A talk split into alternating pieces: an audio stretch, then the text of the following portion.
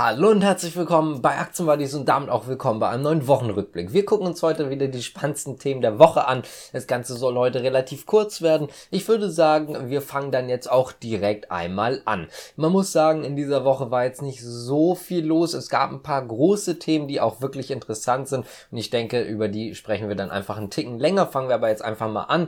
Zum Beispiel mit der Allianz. Denn Barclays hat das Kursziel etwas gesenkt von 230 auf 225 Euro.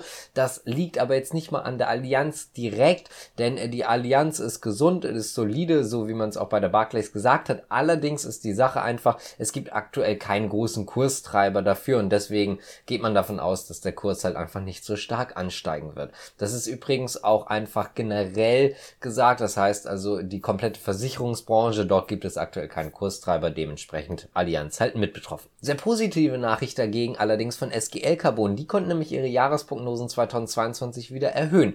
Die haben sie ja gesenkt. Man ist nicht ganz so begeistert von der Marktsituation gewesen. Jetzt hat man die erhöht. Unter anderem soll der Umsatz jetzt nicht mehr so wie im Vorjahr ungefähr auf dem Niveau von einer Milliarde Euro liegen, sondern bei 1,1 Milliarden Euro. Schon mal sehr solider. Und natürlich auch der Gewinn vor Steuern, Zinsen und Abschreibungen.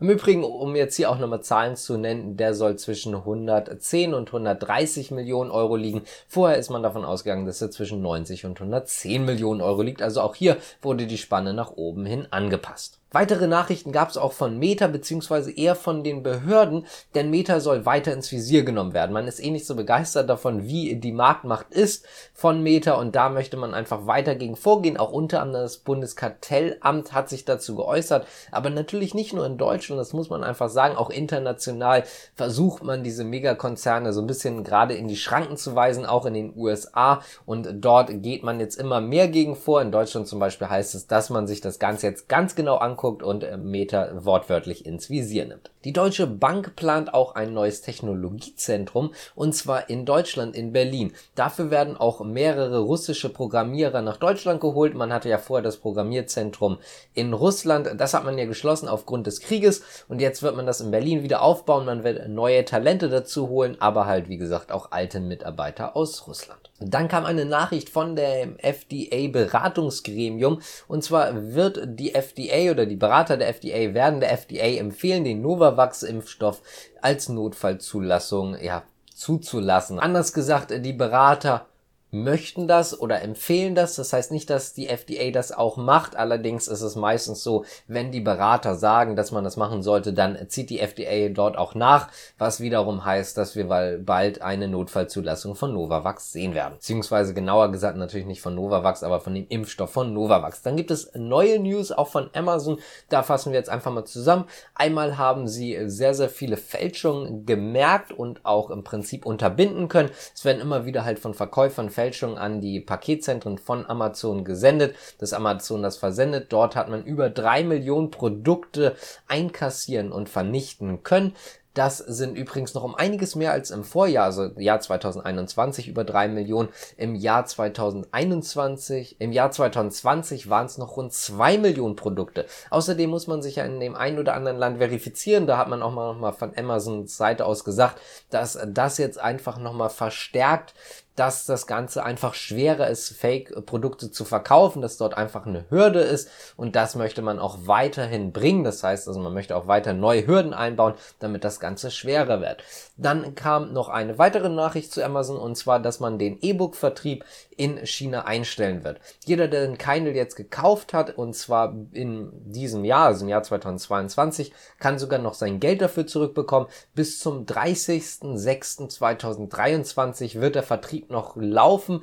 Allerdings ist dann die Einstellung ganz einfach deswegen nicht mal wegen der Zensur, sondern weil man einfach zu große Konkurrenz hat. Unter anderem Alibaba, JD, aber auch zum Beispiel Tencent, vor allen Dingen der große Konkurrenz Tencent jetzt in dem Fall, macht Amazon einfach das Leben schwer und genau deswegen wird man das dort einstellen. Audi möchte nach vielen positiven Reviews beziehungsweise positiven Benutzerfeedbacks mehr Ladestationen bauen. Sie haben bisher ja eine, ein Pilotprojekt. Jetzt sollen in diesem Jahr noch drei folgen. Eine in Zürich, eine in Berlin und auch eine noch in Salzburg. Insgesamt soll es in den nächsten Jahren bis Mitte 2024 elf Ladestationen in Deutschland davon geben. Das ist nicht nur eine Ladestation, sondern man hat dann auch eine Launch, also eine Audi-Fahrer-Launch quasi. Und dort kann man sich dann auch aufhalten, während das Fahrzeug geladen wird. Außerdem ist noch was Spannendes von der Deutschen Bank rausgekommen. Und zwar gab es ja eine interne Investorenkonferenz beziehungsweise nicht interne, aber zumindest eine nicht öffentliche Investorenkonferenz. Und dort hat der Chef der Privatgeschäfte, also der Deutschen Bank, im Bereich Privatgeschäfte und Privatkunden gesagt, dass man gerne nicht mehr so viel Bargeld haben würde. Eigentlich, wenn es nach ihm ginge, würde man gar kein Bargeld mehr ausgeben in den Filialen, sondern die Filialen sind zum Verkaufen da. Das hat natürlich auch einen Grund, dass er das sagt, und zwar, dass Deutsche Bank gerade im Umbau ist und gerade wenige Ausgaben haben möchte, mehr Gewinn und diese Verkäufe, da sollen dann zum Beispiel Produkte wie Fonds und so weiter dazugehören, aber zum Beispiel auch Kredite, egal ob Konsumkredite und so weiter. Und das soll alles verkauft werden in den Filialen, aber man möchte einfach nicht mehr so viel Bargeld haben und ausgeben müssen, weil das einfach schlichtweg immer mit Kosten verbunden ist. Das heißt also, es sollen eher zu Verkaufsstellen werden und das stellt er sich jetzt zumindest in der Zukunft vor. Dann gab es noch eine weitere Nachricht von der Deutschen Bank, aber eigentlich auch eher von der DWS.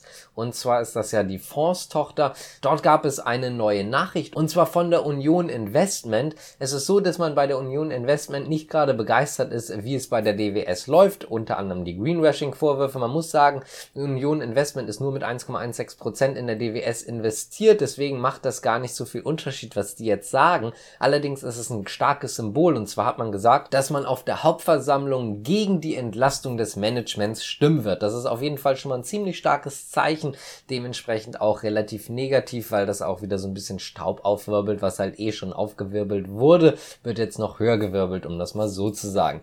Dann kommen wir zu China und den Exporten und auch Importen, also zum Außenhandel. Der war sehr, sehr stark, stärker als erwartet. 16,9 Prozent mehr exportieren konnte China, importieren rund 4 Prozent mehr im Mai, also Basis Mai Mai im Gegensatz zum Vorjahresmonat, also Mai 2021. Das ist schon sehr stark, weil es auch einfach mehr ist, als man von den Experten aus erwartet hatte. BYD wird auch tatsächlich Batterien an Tesla ausliefern. Das ist jetzt rausgekommen. Es ist ja schon länger bekannt, dass das Ganze passieren soll, weil es immer so ein bisschen, ich sag mal, nebenbei bestätigt wurde, ohne das jetzt direkt zu bestätigen. Jetzt hat sich aber auch der Chef der Forschungsabteilung für die Automobilität dazu geäußert und er sagt, ja, wir sind mit Elon Musk befreundet und wir werden auch sehr bald, das ist das, was er zumindest gesagt hat, Batterien an Tesla senden beziehungsweise sie an Tesla abgeben. Wie groß das Ganze sein wird, also vom Volumen her, dazu hat er nichts gesagt. Da werden sicherlich dann nochmal die offizielle Bestätigung auch von BYD kommen und dann